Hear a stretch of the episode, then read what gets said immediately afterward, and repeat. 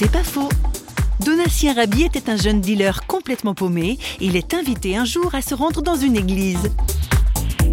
Je me suis dit ok, je vais aller à l'église, mais par contre je vais tout faire en fait pour qu'on me rejette.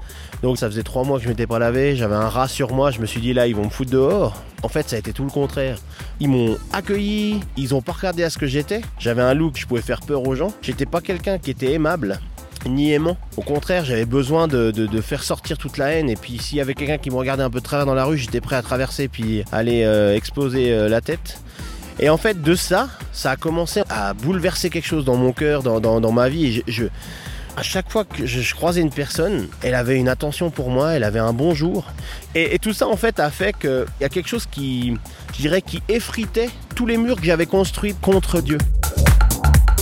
C'est pas faux, vous a été proposé par Parole.fm.